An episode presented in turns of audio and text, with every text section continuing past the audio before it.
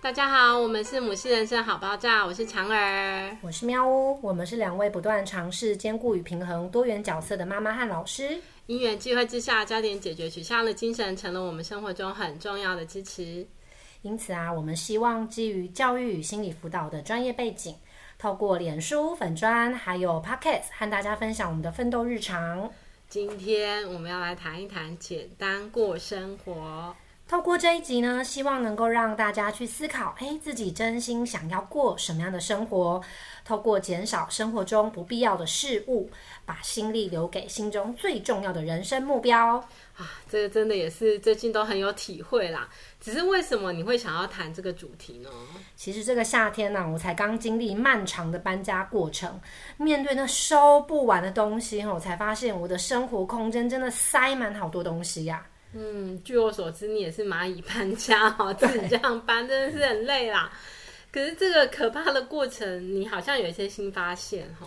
对，我找到国中时候写信给那时候超喜欢的电台 DJ 他的回信，可是我不知道自己留这个东西留了几十年要做什么。嗯、然后也发现十年前我从日本迪士尼带回来超可爱的纪念品，但是因为舍不得用，结果它也生锈了。嗯、然后六年前从奥地利带回一瓶特调的酒，我专属的特调酒，但是也是因为舍不得，然后放到现在根本也不可能喝了啊。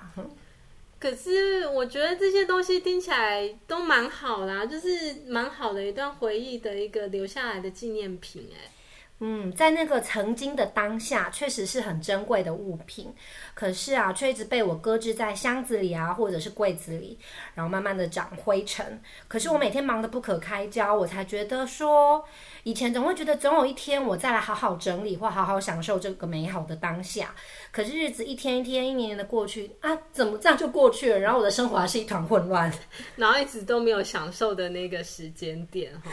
对，那到底我们都在忙什么啦？每天这样爆炸，都在忙什么？为什么而忙呢？哦，我觉得在我重新面对这些成年杂物的过程，我才意识到说自己好爆好爆炸的每一天，常常是为了一些次要的，或者根本不是我真心想要的事情在忙。嗯，然后我也真的觉得快受够了。那这样的状态下，偶然我在图书馆借了一本书，书名叫做。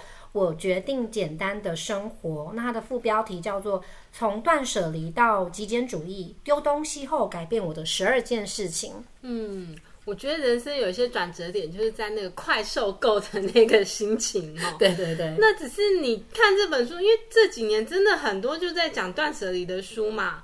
哦，那最有名像那个山下英子啊，对对，那那这本也是他写的吗？还是说是怎样？为什么是刚好你借到这一本书？你觉得它有什么不同？我其实以前也看了很多关于断舍离的书，诶，当然山下英的英子好几本书也都看过。可是我每年都想要振努力振作来断舍离，可是常常做到一半 就觉得举白旗投降。你以前就一直想要断舍离，我每年每年的暑假就一直想要断舍离。然后那为什么做不到啊？我觉得我很难做到像山下英子那样很完美的境界，真的做不到。当然我可能有很多的身份，然后也不是只有我的东西，也有我长辈的小孩的东西。哦，但是这本书的作者他不是山下英子哦，他其实是一个男生，叫做佐佐木典士。那在书的一开头，他就说他并不是一般人眼中的那种理想完美的人生胜利组。其实他是单身未婚，严格来说其实是被女朋友分手，可是他却靠减少生活当中的物品，这样子来做就能够改变他的人生，找回属于他自己的幸福。哎，嗯，所以。他靠着减少物品、断舍离，嗯，来找回人生中的幸福啊！这听起来有点悬呢。对，嗯，其实作者他在书的一开始就有直指重点，也是这样的一句话吸引了我，觉得嗯，这应该是跟有呃以往的断舍离不大一样。他说啊，减少物品不是目的。而是减物之后，你可以优先从事的重要目标才是目的。嗯、所以，不论是我们呃这这几年这好多年，不管是台湾或日本流行的断舍离，或者是所谓的极简主义，其实都只是一种方法跟工具。每个人减物后追求的目标其实都很不一样。嗯，所以听起来重点是那个物品在减少之后的那个目标最重要。那的这的确和我们接触的焦点解决取向中，我们很重视当事人的目标这样的一个概念是一致的呢。没错，这也是为什么我会想要在这个时间和大家分享介绍这本书的原因。嗯，那你谈到这个断舍离，跟谈到这个目标，我就会想到，真的，我每天其实有一个目标是，我好希望自己是一个很 nice 的妈妈，回家真的是哦，跟孩子这样好好的相处，陪伴他们。可是我其实刚一回家，哇，看到满目满地炸开来的玩具，啊，然后吃完饭洗碗、洗衣还要整理，哦，我整个日心力就耗完了，都忘忘了自己究竟是为了什么而忙。那个想要好好陪伴孩子的那个妈妈样子，真的是很难出现。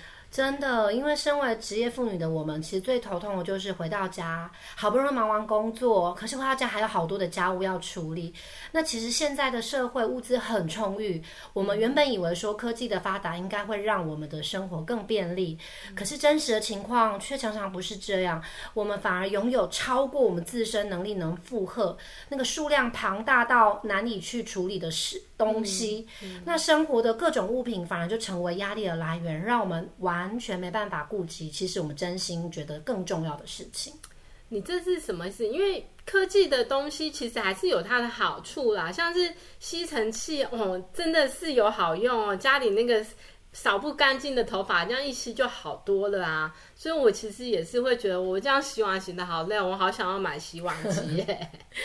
的确，有些东西啊，确实是我们需要，也对我们有很大的帮助。但是撇除像我觉得吸尘器很好用，嗯、真的对节省我很多打扫的时间。嗯，但是有更多时候很，很我们常常将所有的心力跟时间拿去购物，嗯，买很多我们自以为应该需要或者我觉得我们需要的，甚至要去管理跟维护很多物品的状态，那反而让那些原本该是辅助我们生活的物品，在不知不觉当中变成控管我们时间、占据我们时间的主人哎。也占据我们精力哈，对，这样听起来真的是反客为主，很可怕的哈。本来是帮上忙的，却占据我们的很多精神。不过，要能够这样清醒的去意识到这个不容易，因为很多时候我们都是茫然的啊，就听着别人的建议啊，或者其实目的也都是觉得让自己生活更好啊，或者是大家觉得我需要什么，我们其实也是这样想的。但你说我真的能够好好静下心来细想自己需要什么吗？好像也也不太容易做到。是啊，所以当我看到书里谈到极简主义是真正了解自己需要什么的人，也是为了最重要的人生目标减少物品数量的人，这点真的很打中我的心。嗯，你讲这个让我看想到我最近啊看一些投资理财的书嘛，然后他就谈到说四十几岁的、哦、这个人生课题。在投资理财应该要做的是节制，节制自己的欲望哈，然后金钱就是为了呃自己未来老老后的退休生活、小孩的教养啊等等要去做安排，所以那个节制两个字真的是很贴近我的一个体悟啦。那这本书它有教我们怎么做吗？是像教我们怎么丢东西吗？当然有，那但是作者还有列出五十五项减物的法则，但与其说是教我们怎么丢东西，我觉得更像是一个观念上的建立或转换，这样我们才能够把个人的目标化为具体可实行、可实践的行动法则。嗯，观念要改变才丢得下去啊，要不然真的是会觉得很很可惜啊。但是观念上的建立像是什么呢？嗯嗯、我举几个，还有五十五项，那我就先举三个，我觉得我最欣赏或者对我能最有帮助的几个转换习惯的一个观念。像是第一点，还有提到说，丢弃不是失去，而是获得。我们都会觉得舍不得啊、哦，这些东西怎么可以舍得呢？但是最后呢，却囤在家里，越囤越多，占据我们的生活空间。其实现在寸土寸金的时代，你怎么舍得把自己住家空间留给陈年旧物呢？好，然后再来第二点，像是丢掉永远不会来的，总有一天。嗯，我当然不会说是我婆家还是娘家还是哪一个家。总之呢，哎，我发现，哎，怎么这些家里面都囤了好多的免洗筷啊、牙刷啊，一大堆堪用，可是真的没在用的锅碗瓢盆，这辈子可能怎么用都用不完。所以很重要的是，我们要放掉总有一天。如果现在用不到，或许那个总有一天不会那么不会来临。对，然后再来，我很喜欢一个他提出来一个很美的观念，他说啊，所有的商店都是你的仓库，整座城市就是你的居家空间。嗯，真的真的，尤其在台湾更是可以这样嘛，因为我们有二十四小时的便利商店，还有线上购物啊，有的时候是早上买，你还没到家就到了哈，那个速度都很快啊，所以真的不用一窝蜂的抢买。物品啊，卫生纸啊，鸡蛋，或者是 在家里囤积太多的备用品。可嗯，对。然后我再讲一个，我觉得也让我觉得有松口气的观念，就是不要与人比较。那作者他有说啊，就是他不断的提醒我们，每个人需要的物品不同，因为我们在意的人生目标重点不同嘛，所以我需要的跟你需要不见得一样啊。那当然要减少的东西也不不尽相同，因此与别人比较谁的东西少一点意义都没有，并不是我丢的多就比较厉害。所以极简主义其实是为了最重要的人生目标而减物的人。那减物的不是目的，重要的是我减物后。我可以把我的心力、时间、空间腾出来去做、去完成、去实践我觉得重要的目标，这才是目的。嗯，我觉得你再次提醒了，因为我刚才就一直还是停留在刚刚的三个观念，觉得东西丢了还是很可惜。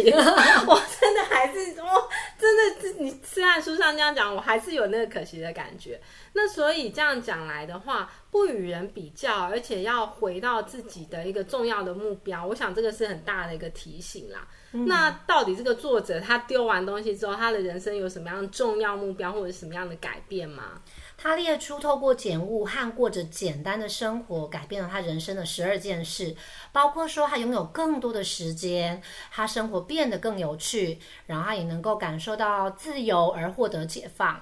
那也因为不再与他人比较，他更能做自己。那凡事也变得更积极主动，因为他更清楚知道他要什么，他就直接行动了。所以，呃，这些从心态上面的调整，就好像滚雪滚雪球一样。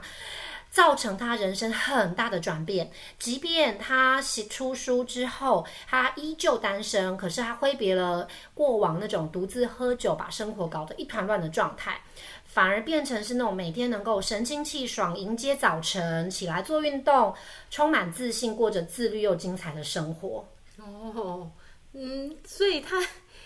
因为一般人有时候要有这么大的转变，是需要很巨大的变化嘛。可是听起来是没有，对不对？他人生没有经历太巨大的变化，嗯、就只是因为他减少了生活中的物品。对。可是我想，他刚刚你刚刚也分享有几个很重要的观念，特别一个可以再多说一点吗？不与他人比较，我觉得这个是一个听起来蛮好的观念，可是有的时候也蛮难做到的。哦，确实蛮难。像是我们多数的人可能都以为，所谓的幸福就是要去找一份稳定的工作，成家立业，哦，就是结婚成家，而且最好双亲健在，还要生两三个小孩，然后晚年呢有足够退休金，还可以含饴弄孙，好像这就是每个人都该这么过的幸福范本。但作者提醒啊，所谓的幸福不该是与他人比较。重要的是回到个人生活本身，因此啊，不论你是单身或是已婚，是否需要养儿育女育女，那不管从事什么样的工作，我们都可以让自己透过简单过生活，然后把自己过得更幸福。听起来还是蛮棒的，因为的确啦，人生也不会只有一套剧本嘛，就是成家立业、养家活口嘛，对不对？可是。我觉得那是因为他可能就是单身啊，他才可以这么自在，要丢就丢。拜托，你如果现在是有婚姻状态，你怎么可能随便丢其他东西？之前网络上不是有有一些新闻吗？哈，随意丢弃配偶的东西啊，可能会引发轩然大波啊，对不对？那而且甚至有时候已婚有了小孩，我可能是个妈妈的角色，要考量孩子以后要不要用到，那那怎么办呢？其实谈到那个我们已婚后拥有多重的角色，它里面就举了个很有趣的例子啊，大家听听看。他说啊，大家可能或多或少都有听过，诶，结婚要存多少钱，生养生养一个小孩又需要多少钱，想要退休度过稳定的晚年生活还要存多少钱？那作者还很坏心的提醒大家，别忘了，你还要再多存多少钱，你才能够举办一个自己将来的告别式，而且还有通膨。对，一般人听完这些累。积完就觉得天哪，人生不忧郁也难呢，好多的花费。但其实他提醒，很多的花费都是用来满足自己想要跟上多数人认为的标准那样子的一个虚荣心吗？或者是自以为应该要配合的状态？但其实我们维持基本的生活必要费用，其实根本不用花那么多钱。不然那些贫穷国家的人到底是怎么结婚生子，对不对？所以就像刚刚所说的，不再与他人比较。好，那幸福的关键不是你单身或已婚，而是极简生活就能够让一切事物变得更简单和更单纯。